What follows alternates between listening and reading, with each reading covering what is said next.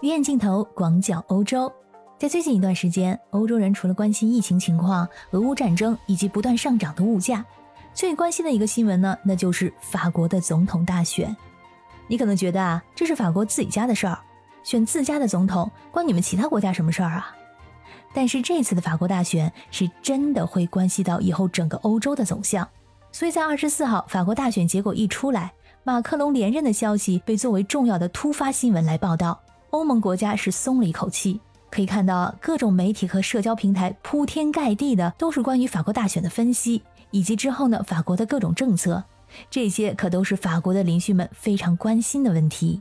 大家好，我是在欧洲的可可鱼，目前坐标奥地利维也纳，欢迎收听我的节目。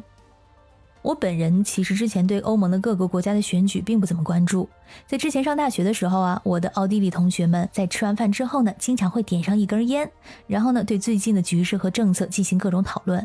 我作为一个外国人，经常会有格格不入的感觉。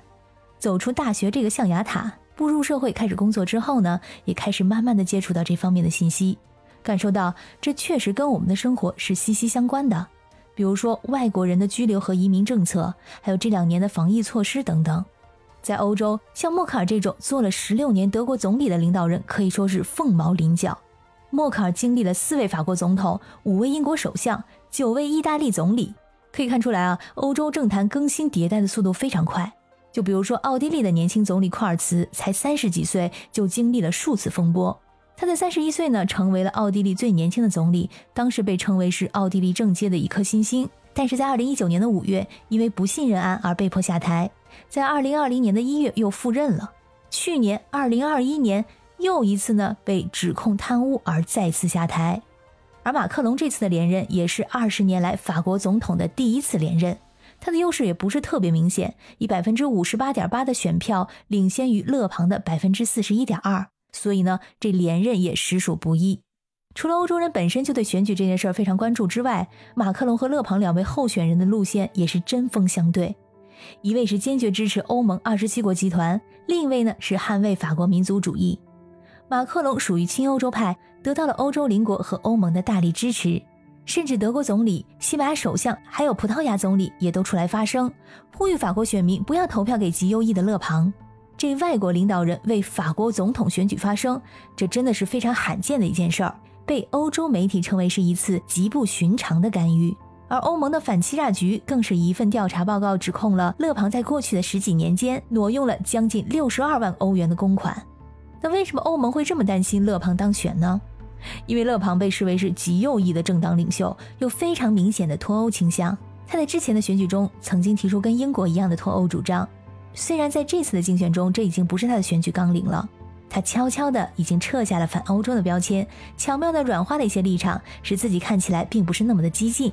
但是如果他当选，毫无疑问的是，法国会跟欧盟渐行渐远，这肯定是欧盟其他国家并不想看到的场面。奥地利的媒体报道中呢，就有一个词来形容勒庞的计划，那就是令人震惊的。如果勒庞当选，他将会修改法国的宪法，要让法国的宪法凌驾于欧盟的法律之上。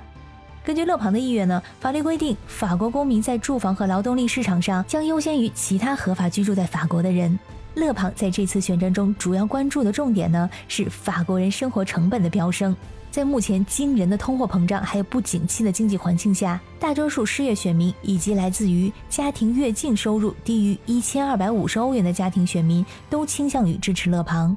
勒庞也达到了空前高涨的百分之四十一点二的支持率，有超过一千三百万人在支持他的观点。这说明他的主张在法国是相当有市场的。要知道，在二零零二年只有五百五十万人在支持他，二十年过去了，支持者翻了一倍还多。怪不得他说了这样一句话：“我从来没有如此的接近胜利过。”这是他第三次参选，而他的父亲呢，曾经参选了五次，这八次尝试都以失败而告终。在法国生活着很多华人华侨，这对他们来说呢，也是非常重要的一次选举。加强移民规则，这将是勒庞的首要任务之一。这可能会对已经在法国的外国人和计划移居法国的外国人产生重大的影响。如果勒庞当选，那么在法国找不到工作的外国人，失业一年后将面临被驱逐出境的危险。只有获得法国国籍的人才有权在失业的时候留了下来。这对于在法国工作而没有取得法国国籍的外国人来说呢，当然是一件不怎么友好的事儿。我问过在法国工作的朋友，他也对这一点表示了忧虑。我们在聊天的时候会经常谈到这次大选，在之前呢，我们从来没有谈论过法国的政策，可见这次的法国大选是多么的重要。这次大选关系到欧盟的未来。无论如何，马克龙这次破解了法国二十年来的总统任期魔咒，欧盟也终于松下了心口的一块大石。法国之后呢，还会在欧盟中扮演一个重要的角色。欧洲的众多领导人在社交媒体上庆祝马克龙的连任。现在法国是欧洲的领头羊，而如今马克龙的连任成为了无可争议的欧盟领袖。